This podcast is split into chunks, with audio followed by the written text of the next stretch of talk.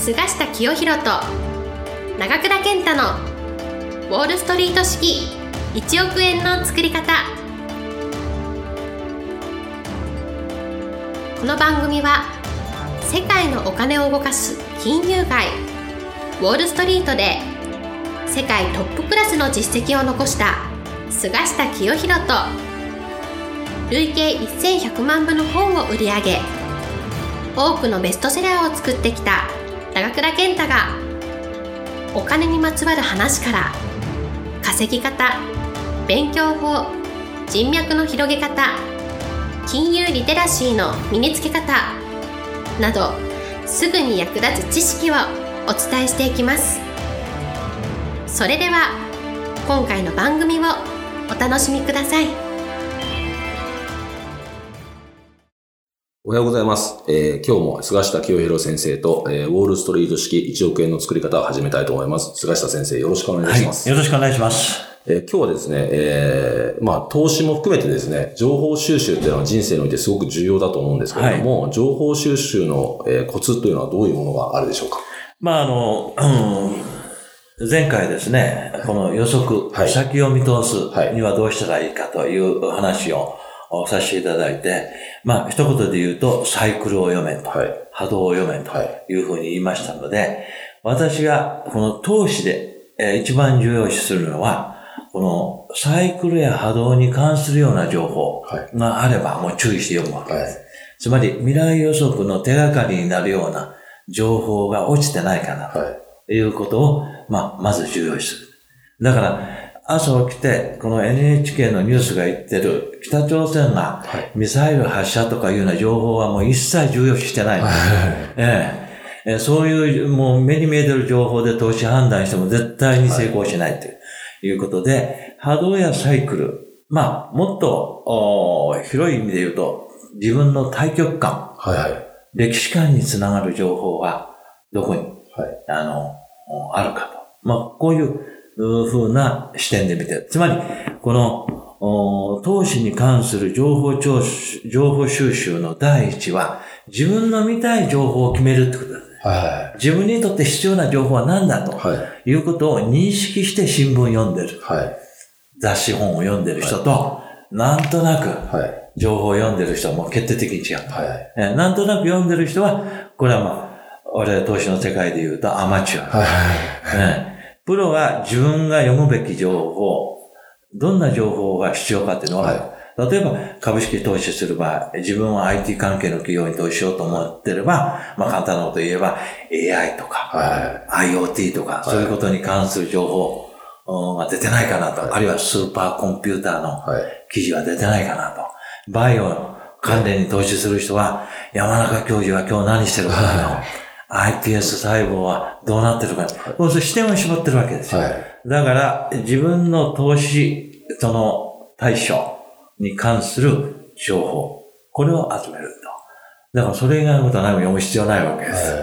だから、まずは、情報のやり方としては、自分の情報のストライクゾーンを決める。はい。その中に入ってくる情報を、こう分析、うん。読んでいる。これは大事です。で私、この毎日新聞7紙読んでますけど、読むところを決めてるからそんな時間かかんないんですよ。はええ。だってもう、スポーツの記事とか芸能記事なんか、はい読まないですみんな同じじゃないですか。はだから、例えばこの記事を見たい。まあ、例えば、ビル・ゲイツの記事が出てないかな。い。はい。孫正義の記事が出てないかな。まあ、そういう視点、まあ、人物と書きりませんよ。はい人物とかテーマとかはい。に、こう書いて。これが情報のやり方一つです。うん。そして自分が欲しい情報を探すためにはですね、できるだけ広く浅く情報を見るってことが大事なんですよ。ええ広く浅く、はい多くの人は広く浅く見てないんですよ。もうせいで日本経済新聞とあと朝日新聞か読売新聞、はい。読んでるぐらいなんで。なので私は新聞7つぐらい。は新聞だけじゃなくて、まあ雑誌、はい週刊誌、できる限りもう買っちゃって。広く浅く。なぜかというと、読むとこを決めてるから、その時間。い。はい。あの、かからない。だから、広く浅く自分の情報も貼って、その中で、あ、これは重要、重要だと思う情報は自分なりにインプット、は菅下ファイルとい。はい。いうのを作ってるわけですよ。ええ。その中で、例えば人物にスポット当てたり、はい。テーマにスポット当てたりしてファイルしてるわけです。はい。例えば、株式投資の予測とか、国際情勢を予測する手がかりになる人物は誰か。あジム・ロジャーズはという、この世界三大投資家のえー方が言ってることは参考になると。思えば、彼がどっかで発言してないかなと。はい。こういう角度で見るわけですね。だから、そういう情報のやり方っていうのが、これがまず第一です。これは誰でもできます。ええ、広く浅くも、お東洋経済でも日経ビジネスでも、そういう経済書に限らないですよ。はい。ええ、ファッション誌や女性誌の中にも重要なうん。情報があるかもしれない。はいええ、ということでですね。まあ、時間があれば昔は私は書店巡りっていうのがはい。すごい趣味で、はい。行ってもバラバラバラバラ、はいあまり立ち読みしてると怒られちゃうんだけど、はいえーいい情報落ちてないかなっていうのをやった。これが大事なんで。二番目の情報聴取は誰にでもできるわけじゃないんですが、やっぱり重要な情報は人に会って入る。はい。だからできるだけ多くの人に。もちろん、クオリティのいい人に。そうですね。うん、できるだけ。まあ、投資に関しては、情報を自分より広く深く持ってる。はい。そういう人は誰だろうと考えて、できるだけそういう人に、この、会って、はい。情報をもらう。はい。長倉さん、今、この、我々のこの日本人、まあ、はい日本に限りませんが、はい社会で、一番情報を持ってそうな職業ってどんな人だと思います？一番情報ですか？一番情報を持ってそうな職業。まず第一はね、はメディアですよ。ああ。マスコミ関係の人、これ、情報は仕事なんですすね。はだからメディア関係の人の情報が自分なりに入るようい。にはい。すると。これ一つです。はいで、二つ目は政治家ですよ。はい。政治家っていうのは人に会うのが仕事なんだ。はい。はで、政治家でクラスが高ければ高いほど、この高い角度の情報が入ってるはずなんだね。だから日本で一番政治家でいい情報が入ってる人誰だと。安倍総い。理で。そうです。ええだから政治家っていうのは情報と人脈で仕事してるんですよ。何も売ってるわけじゃない。はい。だからメディア関係、政界。で、もう一つはやっぱり国際的な仕事してです。はい。日本ってのはこれ島国なので、はい。国際情報が乏しいんですよ。はい。だからよほど英語能力のある人でないと、そのニューズウィークとかエコノミストとか原文で読んでる人いないですよ。はい。そうです。僕なんかはこの日本語に訳されたのは読んでますけど、はい。でもこれ見落としてる記事多いと思うんですよ。はい。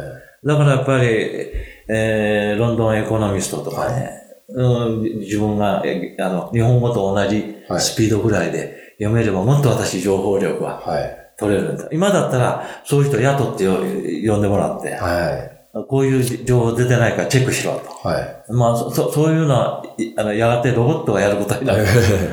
まあ、そういうことで、人に会って、はい。ということで、私若い頃から、もういろんな勉強会に顔を出して、はい。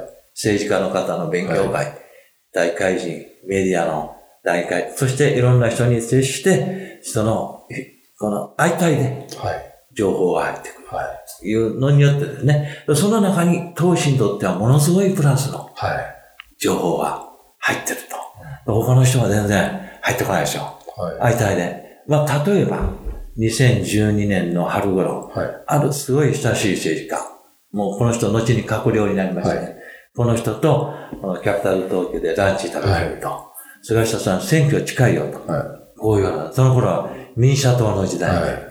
もう任期は2013年の夏までに選挙しないといけなかったんだけど、12年の春に、その政治家はもう選挙近いと、はい衆議院会長、はい本当ですか、はおいおいおいでもそ、それだけでも重要情い。報で。そうですすね。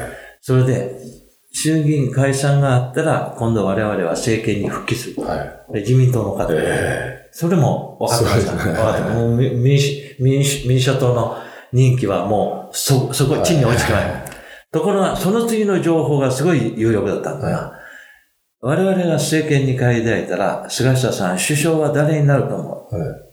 その時は一番有力に名前が上がってたのは石破さんの、はのこの某政治家は安倍だと、はこう言ったんですよ。